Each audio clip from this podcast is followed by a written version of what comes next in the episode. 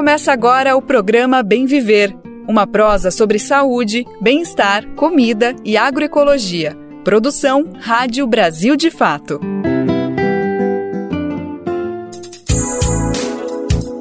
Quarta-feira, 22 de fevereiro de 2023, para quem caiu na festa, dia daquela ressaca de carnaval. É hoje que a semana começa de verdade. Aqui quem tá falando é a Nara Lacerda, tô com toda a equipe do Brasil de Fato para te fazer companhia em mais uma edição do nosso Bem Viver. Natal, Ano Novo, Carnaval, a gente não para. Pode ligar seu rádio, conectar na rádio web, que sempre vai encontrar uma edição fresquinha do nosso programa. Com compromisso de te deixar bem informado e bem informada sobre assuntos que são importantes para o nosso cotidiano. E hoje a gente tem muita prosa para colocar em dia por aqui. Olha só o que vem por aí. Tragédia no litoral norte de São Paulo. O governo Bolsonaro desidratou investimentos para prevenção de desastres. Verba para evitar catástrofes, como a ocorrida no último final de semana, despencou de mais de 3 bilhões em 2014 para pouco mais de 1 bilhão em 2021. Hoje aqui no Bem Viver vamos conhecer um projeto do MST em Pernambuco que distribui mudas de baobá, árvore símbolo das culturas africanas. E na entrevista do dia você confere uma prosa sobre a influência da música feita pela periferia na estética e na musicalidade brasileiras. Brasil de Fato 20 anos. Apoie e lute.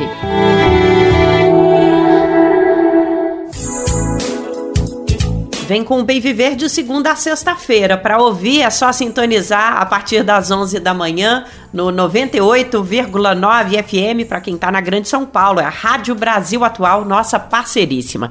Nesse mesmo horário, a gente está no radiobrasildefato.com.br. Vai lá conhecer a nossa rádio web.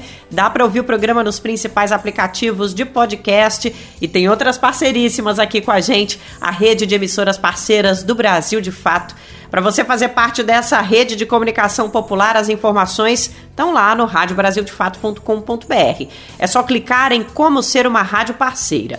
Dá para conversar com Bem Viver também, viu? O nosso WhatsApp é 11 95691 6046 e o nosso e-mail é radio@brasildefato.com.br. Manda sua opinião, manda o seu recado. A gente quer você nessa prosa. Programa Bem Viver sua edição diária sobre saúde, bem-estar, comida e agroecologia.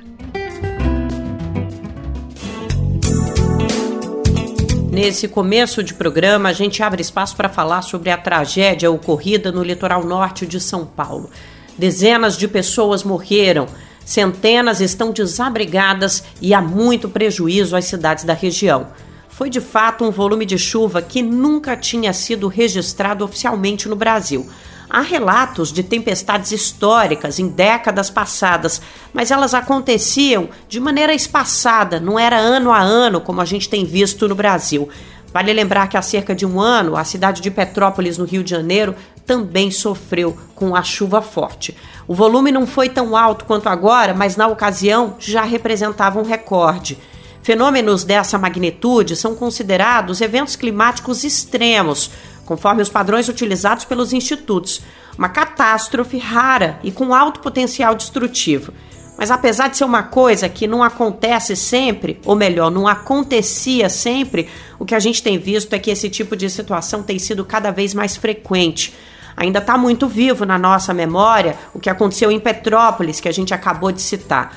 Agora, 12 meses depois, as cenas se repetem no litoral paulista. Uma opinião compartilhada por estudiosos do clima é de que esses eventos extremos são uma das consequências das mudanças climáticas. Eles são difíceis de prever, mas as perdas poderiam ser minimizadas com prevenção. Essa é uma área que carece de investimentos aqui no Brasil. Mesmo diante de tantos riscos, a verba para ações de prevenção e resposta a desastres naturais tem sofrido cortes ao longo dos anos. Os valores que chegaram a somar 3 bilhões de reais em 2014 ficaram na casa de 1 bilhão em 2021 na gestão de Jair Bolsonaro. A gente vai entender esses números a partir de agora. Vem comigo. Os anos de governo do ex-presidente Jair Bolsonaro, do PL, representaram queda expressiva no financiamento de ações para prevenção e resposta a desastres naturais. Na gestão do direitista, o Brasil teve as menores previsões orçamentárias para a área desde 2010. Dados da iniciativa Contas Abertas mostram que entre 2013 e 2014, os valores destinados a ações dessa natureza ultrapassaram 3 bilhões de reais. Nos três anos seguintes, esse montante caiu, mas seguiu em patamares próximos a 2 bilhões até 2017.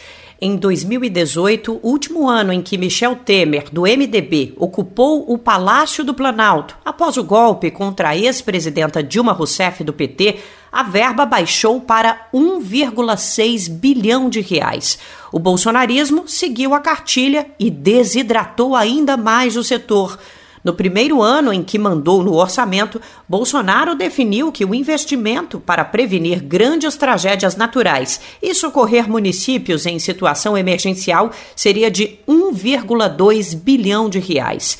Em 2020, o valor subiu um pouco e chegou a 1 bilhão e meio. Ainda assim, ficou abaixo do que foi aplicado em gestões anteriores. Já em 2021, o montante despencou para 1,1 bilhão, a pior previsão de investimento em mais de uma década. O descaso também se reflete nos valores gerais destinados ano a ano para o Ministério do Desenvolvimento Regional e para a Defesa Civil.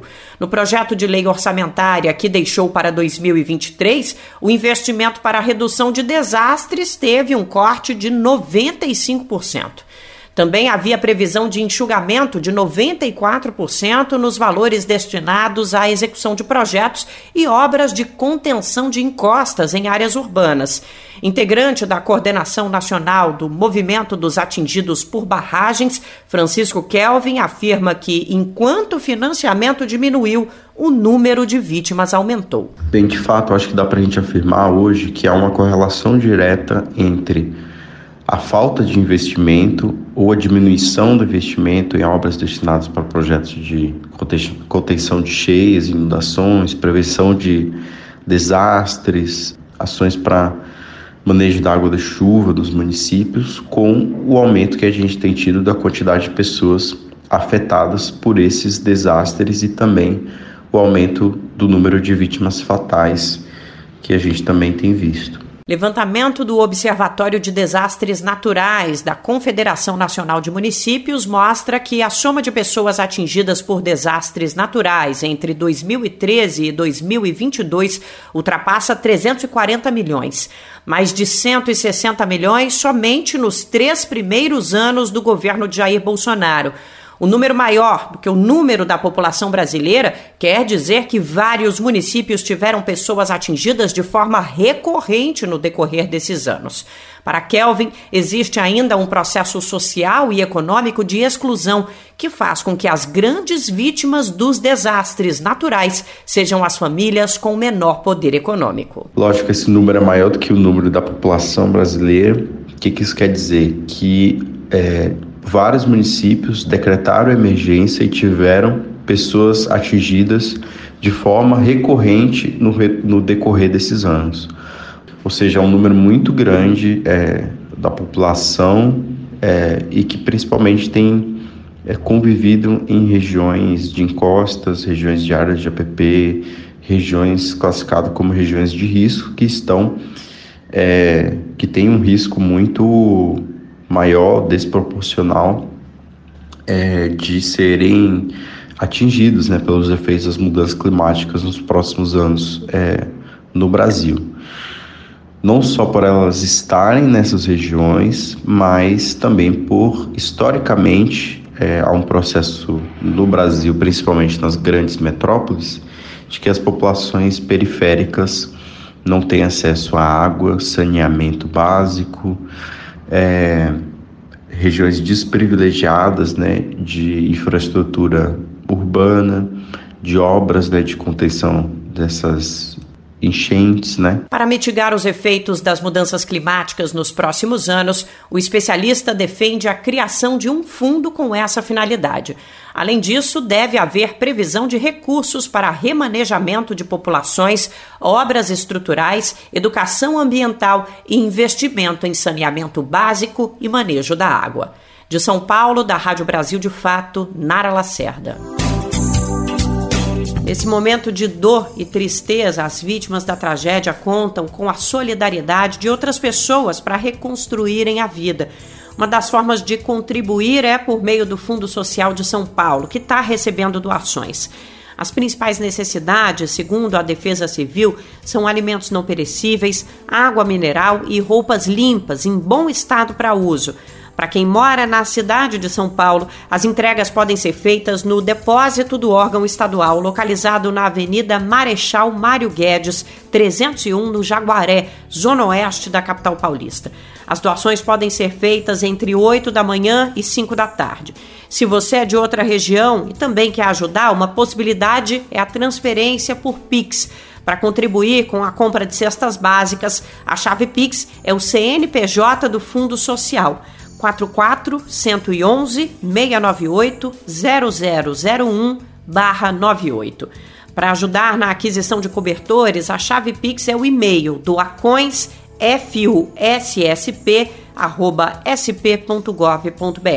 Você pode consultar esses dados no site do Fundo Social. O endereço é fundosocial.sp.gov.br o Fundo de Solidariedade de São Sebastião, a cidade mais afetada pelas chuvas no litoral norte de São Paulo, também está recebendo doações para auxiliar as vítimas. A chave Pix para contribuir é o CNPJ do órgão 28 086 952 barra 000199. A rede de apoio é enorme. No site do Brasil de Fato você encontra outros canais para doação.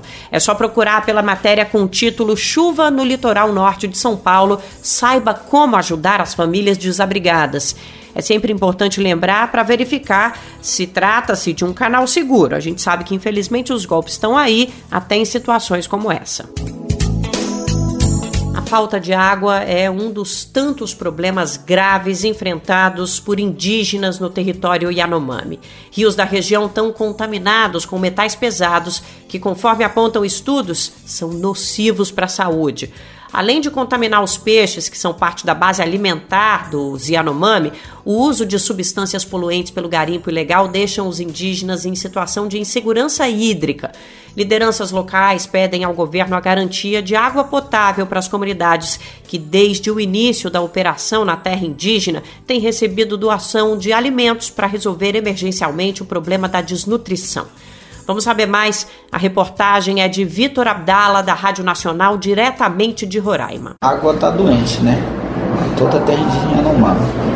É assim que o líder indígena Júnior Recurari Yanomami apresenta mais um drama de seu povo, a falta de água potável para consumo pelas comunidades da terra indígena, localizada no oeste de Roraima e norte do Amazonas. Presidente do Conselho Distrital de Saúde Indígena Yanomami, Júnior explica que os corpos hídricos da terra Yanomami estão contaminados por metais pesados, usados pelos garimpeiros no processo de extração ilegal de ouro, e que a falta de água é um problema grave neste momento para os indígenas indígenas. A água é o principal de, de viver as comunidades. Sem água, é, as comunidades não há como a gente está vendo. Água estão contaminado e água não temos mais, é só lama. Estamos só falando é, garantir a alimentação nas comunidades, mas a gente precisamos garantir também o sistema de água para as comunidades. Segundo Júnior e Anomami, o governo precisa criar algum projeto urgente para atender as comunidades.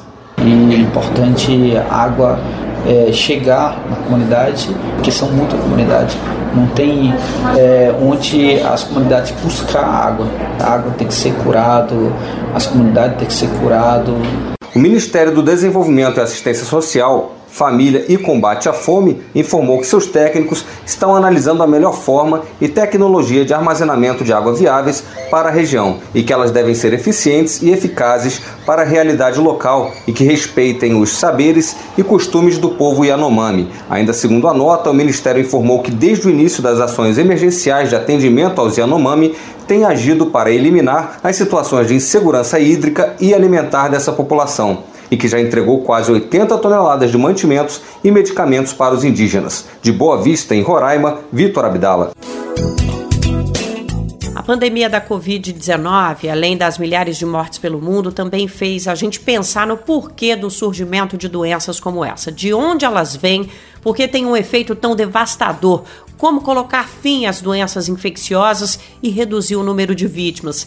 As respostas para essas perguntas fazem parte de um esforço constante de pesquisadores e pesquisadoras e médicos e médicas que lutam para combater novas doenças. Para entender a causa do surgimento delas e o retorno de outras, a repórter Sandra Capomatto, da Rádio USP, conversou com o médico epidemiologista Expedito José Albuquerque Luna. O professor de medicina preventiva da Universidade de São Paulo traz um contexto histórico e ressalta os desafios para barrar a disseminação dessas enfermidades num cenário de globalização, com pessoas transitando o tempo todo entre os países. Vamos ouvir. Nos últimos anos, o Brasil e o mundo estão registrando a cada período uma nova epidemia de doenças. Doenças infecciosas emergentes, doenças transmissíveis novas ou que surgiram em um determinado país. O que será que está acontecendo? A Rádio USP conversou com o professor de Medicina Preventiva da Faculdade de Medicina da USP e epidemiologista Expedito Luna para entender. Vamos começar pela história, que tem início no século XVI, quando os exploradores espanhóis levaram a varíola, o tifo, o sarampo e a gripe espanhola a várias populações no mundo. Durante a maior parte uh, da história da humanidade, da vida dos, dos seres humanos no planeta Terra, a principal causa de morte eram as doenças infecciosas. Então, as pessoas morriam muito cedo decorrentes de doenças infecciosas, da desnutrição crônica, né, da fome e das guerras, mas o peso muito importante era o das doenças infecciosas. E isso foi assim até a metade do século XIX, até, até muito pouco tempo atrás, quando a gente pensa no tempo histórico. Essa verdadeira guerra biológica levou aproximadamente 50 milhões de mortes. Depois da Revolução Industrial, ocorre uma melhoria nas condições de vida da população e, consequentemente, uma redução das doenças infecciosas e um aumento das doenças crônicas, como câncer, neoplasia e de coração. Esse movimento foi conhecido como a transição epidemiológica. E ele ocorreu primeiro nos países hoje desenvolvidos, então Europa Ocidental, América do Norte, depois nos países que se desenvolveram muito rapidamente na Ásia, como o Japão, a Coreia, e por fim nos demais países nos quais o Brasil se inclui. Apenas no século XX apareceram as vacinas e antibióticos, gerando um grande otimismo na ciência e na população em geral, com um possível extermínio das doenças infecciosas. Quando se imaginava que tudo estaria aparentemente sob controle, para surpresa de médicos e comunidade científica, surge o HIV, que assustou os Estados Unidos, uma doença infecciosa, desconhecida e letal justamente no país mais rico e mais desenvolvido do mundo, que são os Estados Unidos da América, apareceu então uma doença infecciosa desconhecida e fatal, e que naquele momento matava todos aqueles que eram diagnosticados com um pouco mais de tempo, um pouco menos de tempo. Nesse momento despertou o alerta que o desenvolvimento das cidades poderia ser uma das causas do surgimento de doenças ou retorno de outras. O professor Luna explica que a globalização e o desenvolvimento das cidades ajudam a espalhar doenças novas. A expansão das fronteiras agrícolas e a ocupação humana de novos territórios, de territórios que antes eram ocupados por florestas. Então, isso provavelmente está na gênese da emergência de algumas doenças que fazem esse salto de espécies, que pulam, agentes infecciosos que pulam de um hospedeiro eh, animal que vive nas florestas para o hospedeiro humano. Então, isso possivelmente está relacionado ao aparecimento da Covid, a questão da febre amarela aqui no Brasil. Professor de Medicina Preventiva, Expedito Luna, diz que um bom exemplo dessa globalização são as doenças como a Covid-19 e a varíola. Ambas se disseminaram com a viagem de pessoas entre diversos continentes vê esses dois exemplos mais recentes da pandemia de Covid e agora da monkeypox, da varíola dos macacos, que muito rapidamente vão chegando a quase todos os países do mundo. Então, nós temos sim uma relação com a, a globalização, no sentido de que hoje em dia muito fácil você entrar num avião, no meio de uma floresta lá da, da Indonésia ou da China e no mesmo dia você está numa grande cidade de um outro continente. Então isso facilitou a transmissão dos agentes infecciosos. Mas como proteger o país? Uma barreira sanitária seria saída? Para o professor de medicina preventiva da USP, não. Isso é uma ilusão, porque existe um período de incubação do vírus.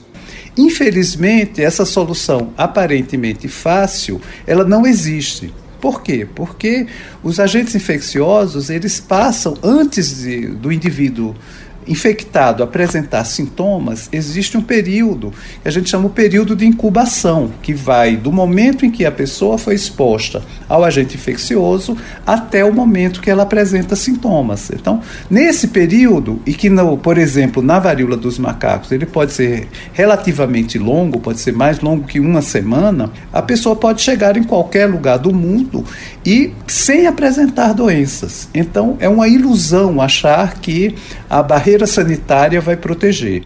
Ouvemos o epidemiologista Dr. Expedito José de Albuquerque Luna, do Instituto de Medicina Tropical, professor do Departamento de Medicina Preventiva da Faculdade de Medicina da USP, falando sobre a disseminação de novas doenças que surgiram. Sandra Capomatto, da Rádio USP São Paulo. Você está ouvindo o programa Bem Viver, uma prosa sobre saúde, bem-estar, comida e agroecologia.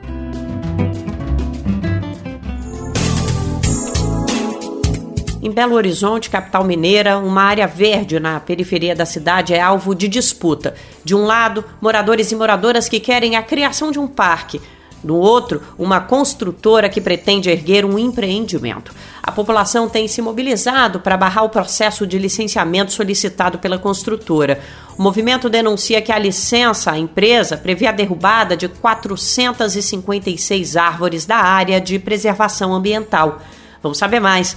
A reportagem é de Ana Carolina Vasconcelos, da redação do Brasil de Fato, em Minas Gerais. Moradores da região oeste da capital mineira seguem luta pela implantação de um parque em uma das últimas áreas verdes da cidade.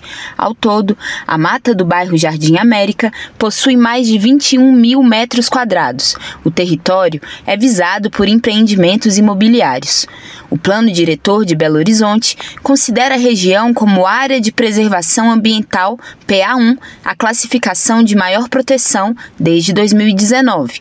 Mesmo assim, existe em curso um processo de licenciamento da construtora MASB para erguer seu empreendimento no local. Um abaixo assinado com quase 20 mil signatários, organizado pelo movimento SOS Mata do Jardim América, chama a atenção da sociedade para a necessidade de se mobilizar em defesa da mata e pela construção de um parque. Os signatários denunciam que a licença à empresa prevê a derrubada de 456 árvores. Na avaliação da militante em defesa do meio ambiente, Adriana Souza, os interesses da população e da construtora se chocam diretamente. A comunidade, o movimento SOS Jardim América, enfrenta diretamente os interesses da especulação imobiliária e os interesses diretos da construtora MASB, que quer construir um empreendimento ali e promete fazer uma compensação ambiental de 3.400 árvores. A gente sabe que cada uma daquelas mais de 400 árvores que estão ali, que tem jacarandás, ipês, cedros, demoraram dezenas de anos para crescer. O que a gente defende para Belo Horizonte é uma cidade jardim para todos e todas, inclusive na periferia das cidades. E a defesa do movimento SOS Jardim América, dos movimentos que estão coadunando aí das 25 mil pessoas que assinaram o abaixo assinado em defesa dessa área da Mata do Jardim América, é que a gente garanta é, um futuro com sustentabilidade, com um desenvolvimento ambientalmente orientado para combater o cenário de emergência climática e garantir uma cidade jardim, uma cidade com saúde coletiva. A luta pela preservação do território e criação de um parque já tem quase uma década. Na região, localizada na periferia de Belo Horizonte, vivem quase 150 mil habitantes em 10 bairros diferentes. Anito Mário Mendes, da Associação Comunitária Social, Cultural e Desportiva, fala mais sobre a luta dos moradores. De 2012 foi publicado no Diário Oficial do município, sim, um, um pedido de licenciamento, processo de licenciamento para desmatamento da área. Foi quando então nós criamos uma base assinada, tivemos 925 assinaturas, então começou uma dura batalha, batalha entre aspas, né? Porque havia uma disparidade de arma, porque era uma sociedade, era uma sociedade civil organizada, um movimento social contra empreendedores. Anito relembra que, inicialmente, os moradores poderiam perder toda a área verde. Como método de diálogo com a sociedade, o movimento construiu carnaval de rua, piqueniques, diálogo com líderes religiosos e outras atividades. Para o presidente, além de preservar, a criação de um parque na região melhoraria a qualidade de vida da população. A região oeste, eu vou te falar, ela pega 10 bairros. Ela é muito carente de espaço público, muito carente de espaço de lazer e cultura. O Parque Jardim América está inserido, me salvo engano, 9, 10 comunidades do Morro das Pedras. O Morro das Pedras pertence ao Jardim América. Né? Morro das Pedras, dentro, dentro do Morro das Pedras são sete comunidades. Aqui, colado ao parque, tem quatro comunidades, a Vila Barão 1, 2, 3 e 4. Todas pessoas carentes de lazer, não tem um espaço de lazer e cultura. Então, eu acho que o ganho do parque ali, com, com academia, com pista de caminhada, com gangorra, com toda atividade que possa trazer aquelas crianças, tirar aquelas crianças da rua, é maravilhoso. De Belo Horizonte, da Rádio Brasil de Fato, Ana Carolina Vasconcelos. Se por um lado tem projeto para derrubar árvore e construir prédio, do outro a gente tem iniciativas incríveis que buscam reflorestar o Brasil. Uma delas é o Plano Plantar Árvores Produzir Alimentos Saudáveis do MST, o Movimento dos Trabalhadores Rurais Sem Terra. A meta é plantar 100 milhões de mudas até 2030 e uma das espécies que fazem parte desse projeto é o baobá. A árvore é um símbolo de resistência, considerada sagrada pelas religiões de matriz africana. Recife, em Pernambuco, é conhecida como a capital dos baobás nas Américas, com 70 dessas árvores que ainda são pouco encontradas no Brasil. É no estado que o MST tem produzido mudas para espalhar baobás pelo país. Um viveiro com 40 mil árvores integra o projeto Guardiões dos Baobás no assentamento Che Guevara, na cidade de Moreno. Quem vai apresentar esse projeto para a gente é a Lucila Bezerra, da nossa redação em Pernambuco. O baobá é uma árvore tradicional de países como Madagascar e Senegal, sendo considerada sagrada para religiões de matriz africana, como o candomblé. Apesar de não ser tradicional do Brasil, ela teria chegado ao país através de africanos sequestrados para o Brasil durante a invasão portuguesa, que aconteceu no mesmo período no Brasil e em alguns países da África. Para valorizar este símbolo de resistência e a descendência africana no Brasil, o Movimento de Trabalhadores Rurais Sem Terra de Pernambuco, o MST, está produzindo mudas da espécie no assentamento Che Guevara, na cidade de Moreno. A estudante Ana Luísa é voluntária do projeto que vem sendo coordenado pela Brigada Dom Helder Câmara do MST. Isso vem com a ajuda de jovens camponeses e batalhador que vem criando há um tempo já e vem trazendo jovens da cidade para ter essa vivência e saber como é criar e saber o que é um baobá, saber o que é agroecologia, entre outras coisas. Os baobás estão espalhados em diferentes estados do Brasil, mas o maior número deles está em Pernambuco, com 150 árvores, e sua capital, Recife, é conhecida como a capital dos baobás nas Américas, com 70. O projeto tem o objetivo de espalhar baobás nos assentamentos, acampamentos e terreiros de todo o país, através da construção de um viveiro com 40 mil mudas, através do projeto Guardiões dos Baobás. O arquiteto e paisagista José Augusto faz parte do projeto, contribuindo com a sua experiência no plantio da espécie no projeto do MST. O aspecto da resistência e da, da adaptabilidade, de saber se transformar e se adaptar às condições, me levou a, a associar ele à resistência das comunidades, das associações, das organizações sociais. Nisso me veio em mente o MST. Porque o MST, para ele se realizar, ele passa por uma aprovação às comunidades, os grupos que se associam, que, que vão é, lutar pela terra, pelos seus direitos. A iniciativa faz parte do Plano Nacional Plantar Árvores Produzir Alimentos Saudáveis do MST, que tem o objetivo de plantar 100 milhões de árvores em 10 anos, até 2030.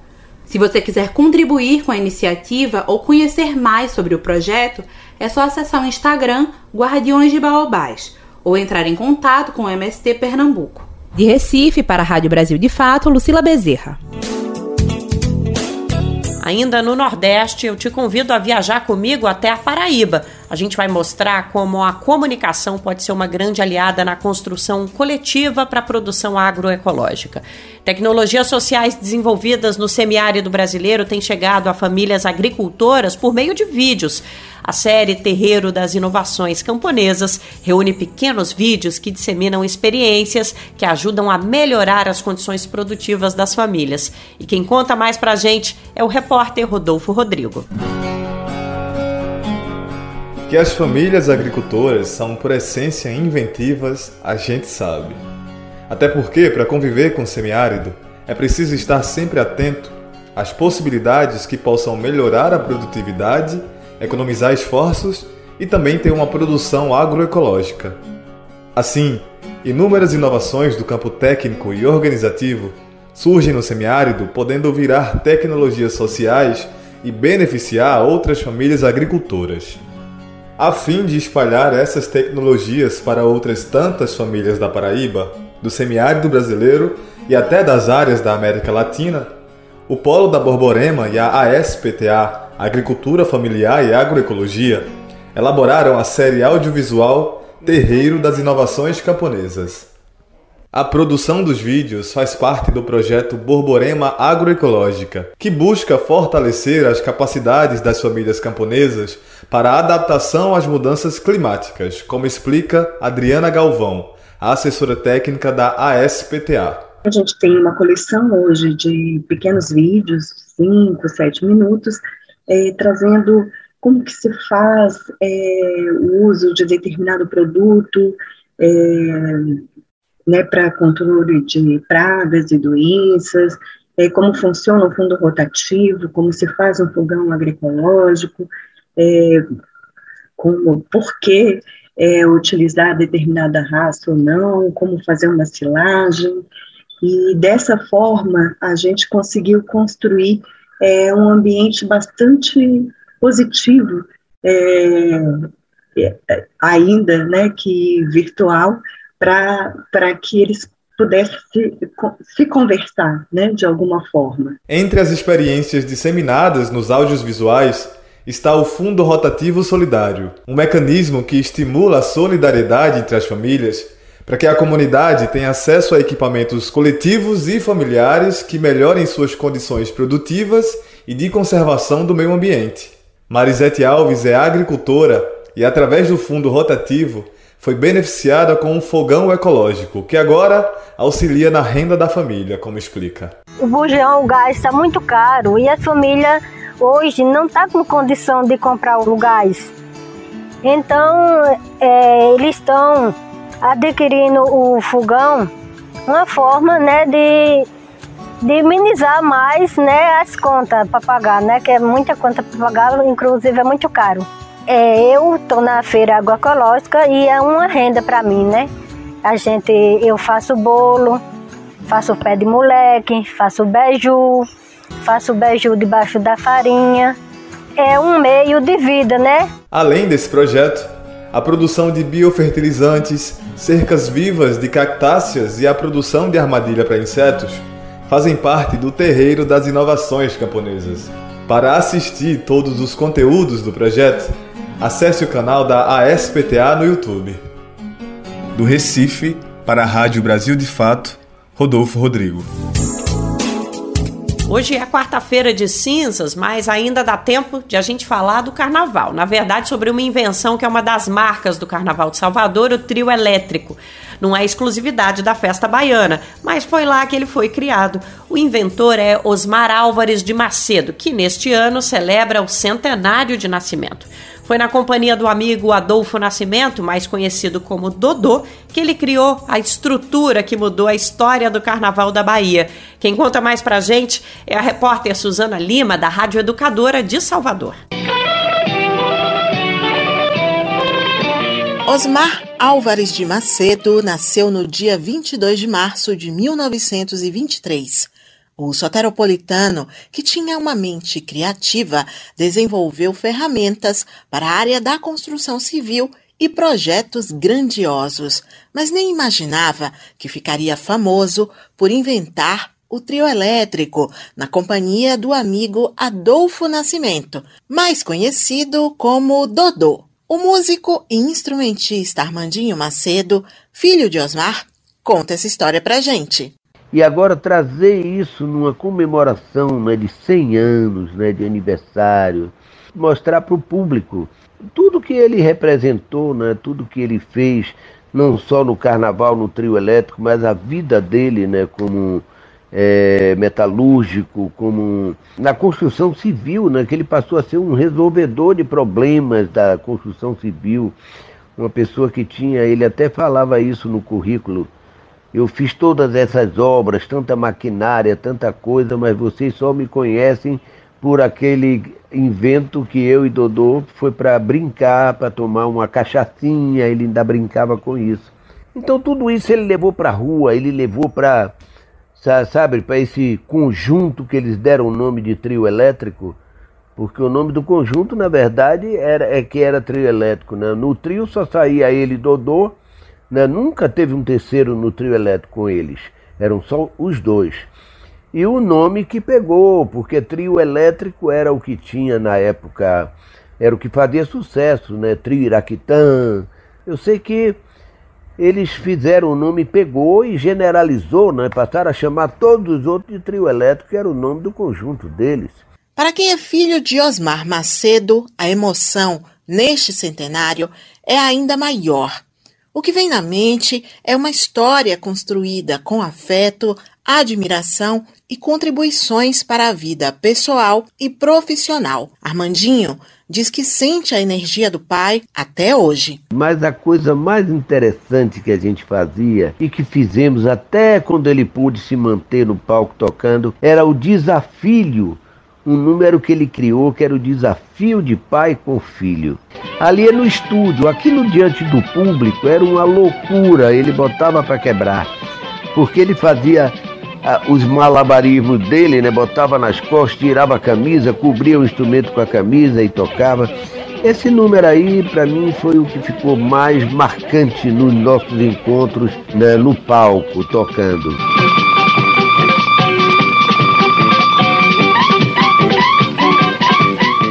O administrador José Renato Carneiro também é músico e bastante conhecido entre os artistas do Carnaval da Bahia como Renatinho Tapajós. Ele é amigo de Armandinho e conta que teve a oportunidade não só de conhecer Osmar Macedo, mas também de acompanhar a mudança no Carnaval da Bahia a partir da criação do trio elétrico. Quando eu, eu fui convidado para tocar no trio elétrico Tapajós em 1974, fazia exatamente 24 anos da criação do trio elétrico. Só que o trio elétrico do, do Osmar, ele não estava no cenário nesse momento, porque, como todos sabem, né, Osmar inventou o trio elétrico, algum tempo depois, não sei se três ou quatro anos, ele parou. Naquela época, o trio elétrico, ele era é, instrumental, não tinha cantor no trio elétrico, né? Então eu acompanhei esse processo de transformação da música baiana a partir do momento que, em 1975, ou seja, um ano depois que eu cheguei no, no trio elétrico Tapajós,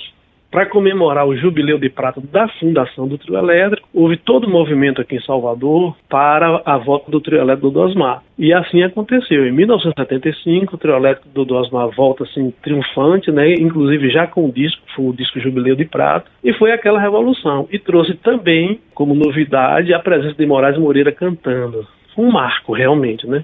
São muitas as histórias curiosas que marcam o processo evolutivo do trio desde a sua primeira versão em 1950, com a Fobica, até chegar a uma caminhonete e um caminhão.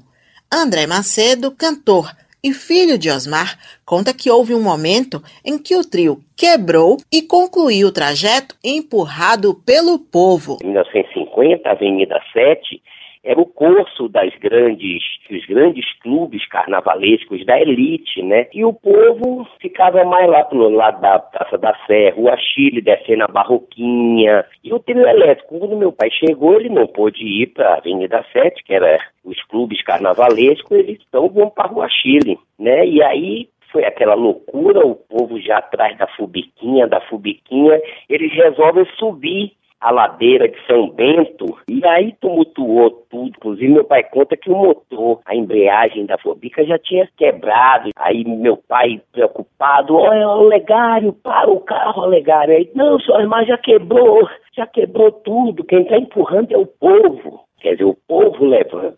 Então, foi aquela aceitação popular, né, do trio elétrico. Isso mudou a história do Carnaval da Bahia. Da Rádio Educadora de Salvador, Suzana Lima. Vamos seguir prosseando sobre cultura nessa reta final do Bem Viver de hoje, ainda repercutindo um pouco do carnaval. Teve uma época, não faz muito tempo, que gêneros como funk, hip hop, preganejo tinham pouco ou nenhum espaço na mídia. Cenário que se transformou ao longo dos anos. Essas manifestações culturais, classificadas como periféricas, têm ganhado cada vez mais visibilidade. O nosso repórter Lucas Weber conversou sobre esse assunto com uma pessoa que se dedica a estudar o tema, o jornalista e pesquisador GG Albuquerque. Na conversa, ele fala sobre a influência da música feita por artistas considerados periféricos na estética e na musicalidade brasileira, inclusive no carnaval. Vamos conferir esse bate-papo agora. O Benzer agora tem o prazer de conversar com GG Albuquerque, ele é pesquisador de tecnologias sonoras negras na UFPE, Universidade Federal de Pernambuco, e influenciador digital por meio da página Volume Morto. Antes de tudo, eu quero te cumprimentar, GG. Obrigado por achar um tempinho para falar com a gente. Vai ser um prazer ter esse papo contigo, viu? Prazer, Lucas. Eu queria falar um pouquinho mais sobre o seu trabalho, sobre tudo que tu anda pesquisando na universidade, também o que tu acaba divulgando nos teus canais. Tu traz uma ideia muito interessante, muito pertinente, eu queria abrir a nossa conversa sobre isso, é que tu traz que expressões musicais como funk, pagodão, brega funk, technomelody, a rocha e outros tantos que tu pode citar agora, até mais recentes, pagodinho e por aí vai, eles acabam produzindo cidadania para as camadas sociais marginalizadas. Eu queria entender o que, que significa esse produzir cidadania, o que que tu conecta as expressões musicais com essa noção de cidadania que é algo tão amplo, que significa tantas coisas, mas ao mesmo tempo tu faz essa conexão por meio da cultura, da música.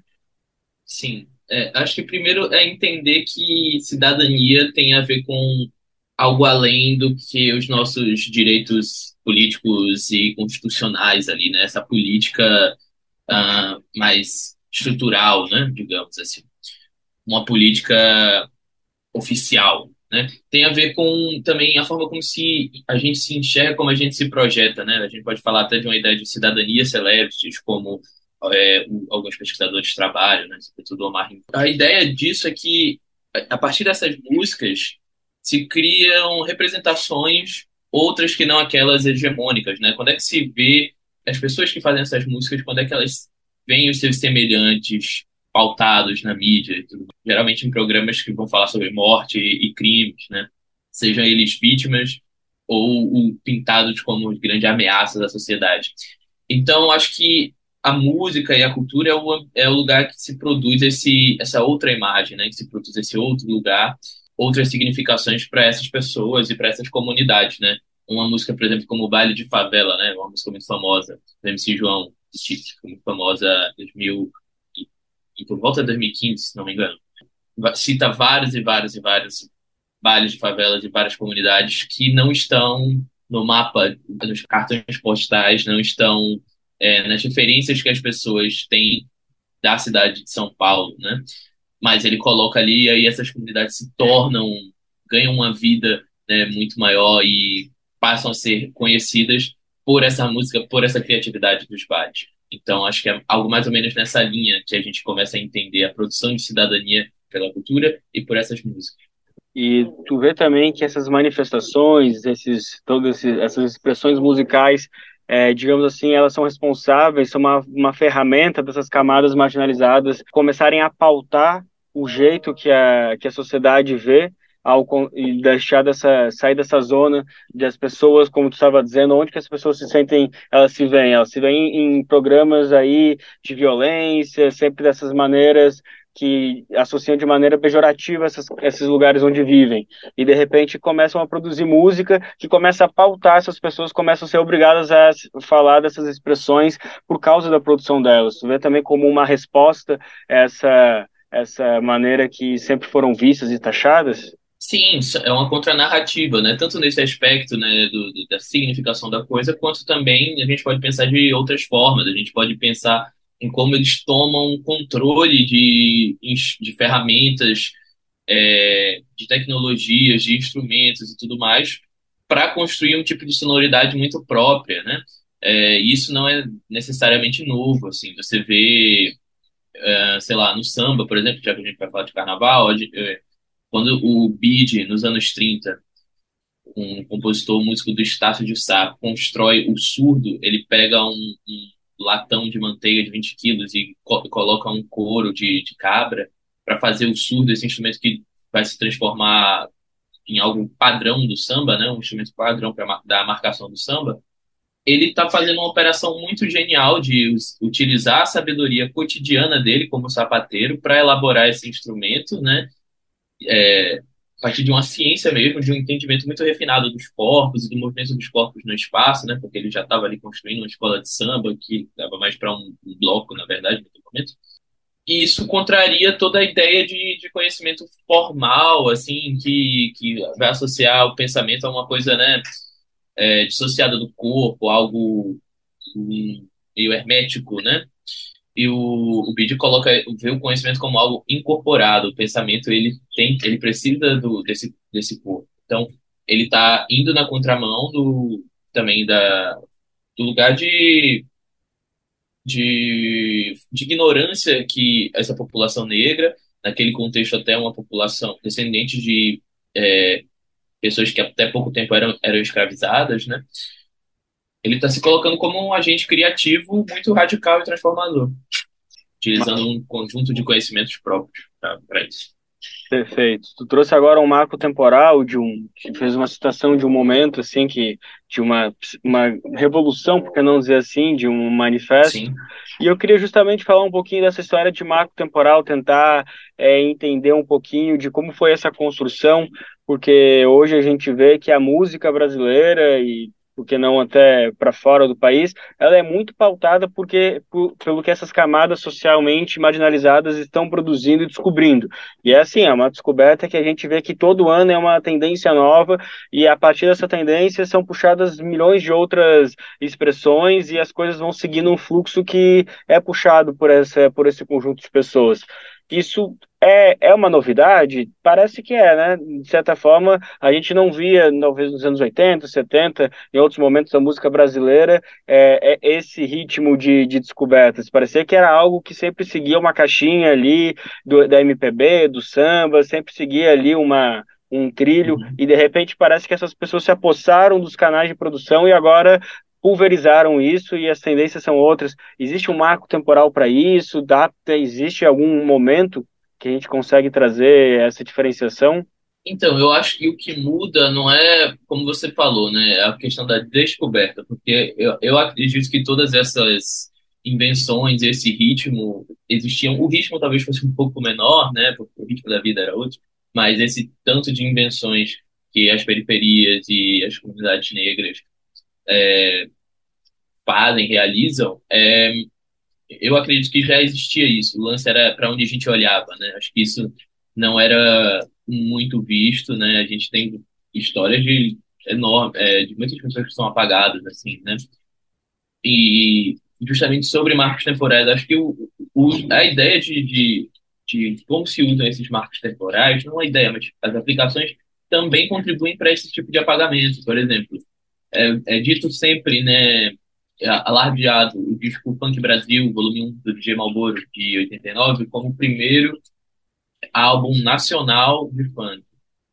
Justo, de fato, o, o é. Não, isso é inegável. Só que quando a gente coloca apenas isso, né, a gente, a gente apaga várias outras movimentações que estavam ocorrendo. Já ocorriam é, os bailes black e os bailes ligados, do, os bailes black nos anos 70, e depois os, os bailes mais, mais ligados ao funk, ao hip hop nos anos 80 e 90 já existiu em Minas Gerais, por exemplo. Por que, que Minas Gerais não foi o primeiro a gravar um disco? Porque não, porque não tinha. As, as casas gravadoras estavam no Rio de Janeiro.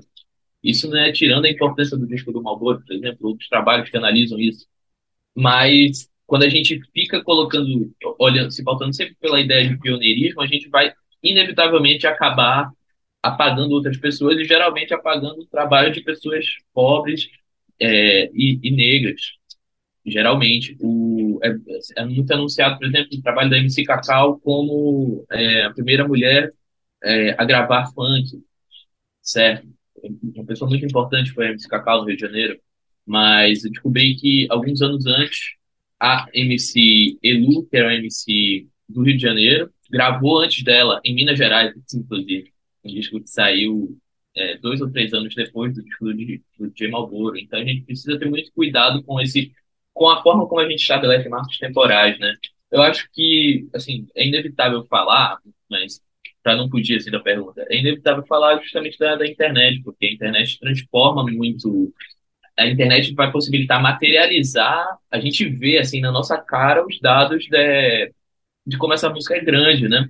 Tem uma matéria Ronaldo Lemos na revista Trip, acho que em 2007, se não me engano, eu sou péssimo com dados, mas ele mostrava como o Fantasmão, a banda de pagode baiano, tinha um monte de comunidades na, no Orkut um monte de acessos em vídeos no YouTube, muito mais do que a Malu Magalhães, por exemplo. Mas a Malu Magalhães tinha é, uma quantidade infinitamente maior, quase, de, de artigos publicados sobre ela na imprensa tradicional. E esses artigos, inclusive, apautavam como sendo um fenômeno da internet e tal. E, e o fantasmão não era. Então, isso, isso aí escancara a miopia da nossa imprensa mesmo para essa cultura, essas culturas populares que não correspondem ao que eles esperam de uma cultura popular. Então, esse é o grande lance. Assim. Acho que a internet vai materializar, jogar essas, esses rastros na nossa cara, vai ter os funks entre os mais pesquisados no Google também, ali por 2012 e tal. Então, isso vai vai se tornar quase que incontornável, embora ainda hoje se tenha uma grande ignorância na, na grande imprensa sobre esses fenômenos, né? Na grande imprensa e na crítica municipal independente também. Agora vamos começar a falar um pouco mais especificamente de carnaval, mas eu acho que a pergunta que eu vou trazer, talvez a resposta que tu acabaste de dar, vai sintetizar e vai ser na mesma toada. Eu queria justamente entender um pouquinho sobre esse novo carnaval se é que a gente pode falar de novo, que vem se propagando em todas as cidades, eh, começou, dizem, um pouco no Rio de Janeiro, São Paulo, Belo Horizonte também, enfim, hoje em dia quase todas as capitais observam um fenômeno diferente dessa festa absolutamente tradicional nas ruas, cada vez mais fora dos sambódromos, esses locais mais tradicionais, as escolas de samba, que seguem forte, seguem pautando o carnaval, mas a gente vê que a população, que uma grande parte da população já não está buscando isso, já não se interessa por isso, talvez nem saiba quem são os principais nomes dos sambódromos, das escolas, e busca realmente esses bloquinhos que ficaram popularizados, que usam sistematicamente, preferencialmente o funk, todas essas outras e todas as outras expressões que a gente estava citando agora. Queria primeiro que tu comentasse se tu acha assim que é um movimento novo ou se na verdade é isso, é uma apropriação que parte da cidade está se fazendo de algo que já existia há muito tempo e aí a partir daí a gente vai discutindo um pouco dessa formação, se existe sim ou não uma apropriação cultural nesse sentido, enfim, vamos entender por partes isso. Cara, é bem difícil, assim, porque varia muito de lugar para lugar. Eu sou de Recife e a minha vida toda brinquei carnaval em Recife, assim. E essa coisa que se fala, por exemplo, a música do carnaval e tal, em Recife isso só faz sentido até certo ponto, porque as músicas mais tocadas são as músicas tradicionais do frevo, maracatu, ou alguma coisa da MPB que é em frevo, tipo Frevo Mulher, da Alceu Valença. Então, o brega funk aqui vai circular, o pagodão também, mas a música é outra, porque tem uma cultura muito muito forte assim, não, identidade cultural do carnaval muito consolidada, muito as pessoas buscam isso e se sentem conectadas a isso nessa época do ano. É, eu acho que o funk e esse tipo de esse, o pagodão e tal, eles acabam um, talvez incentivando um, uma brincadeira em lugares que não tem uma tradição tão consolidada assim, como a gente vê, por exemplo, o Carnaval de Minas Gerais, né, que vem crescendo muito e tem algumas atrações de funk, né, é, inclusive uma cena funk muito forte, local, né, em, em BH, e você vê isso entrando como uma trilha sonora de um carnaval mais emergente. Eu tô dizendo que lá não tem uma tradição de brincar, acho que em todas as cidades você brinca no carnaval, mas é, se não é algo tão associado como, sei lá, o samba no Rio de Janeiro, o, o frevo em Pernambuco, né? Então, acho que essas músicas acabam turbinando um pouco esses carnavais mais uh, recentes, assim, né? O carnaval na, na, capital paulista, né? Isso aí acaba dando um, uma impulsão, eu acredito. Porque são músicas de festas e é natural, eu acredito até que essas músicas se conectem ao carnaval de alguma forma. GG, era isso que eu tinha preparado mais para a gente conversar hoje. Eu só queria, antes de terminar, que tu falasse um pouquinho mais do teu trabalho e, enfim, divulgasse um pouquinho dos teus canais, quem quiser saber mais dessas análises que tu traz, é, que maneira pode te seguir, que maneira pode te encontrar e, enfim, conta uhum. um pouquinho para a gente como a gente te encontra aí na internet. Eu, uh, eu tenho um, um, site chamado Volume Moça desde 2015. É, há alguns tempos passei também a produzir conteúdo né, para as redes sociais, vídeos e tal.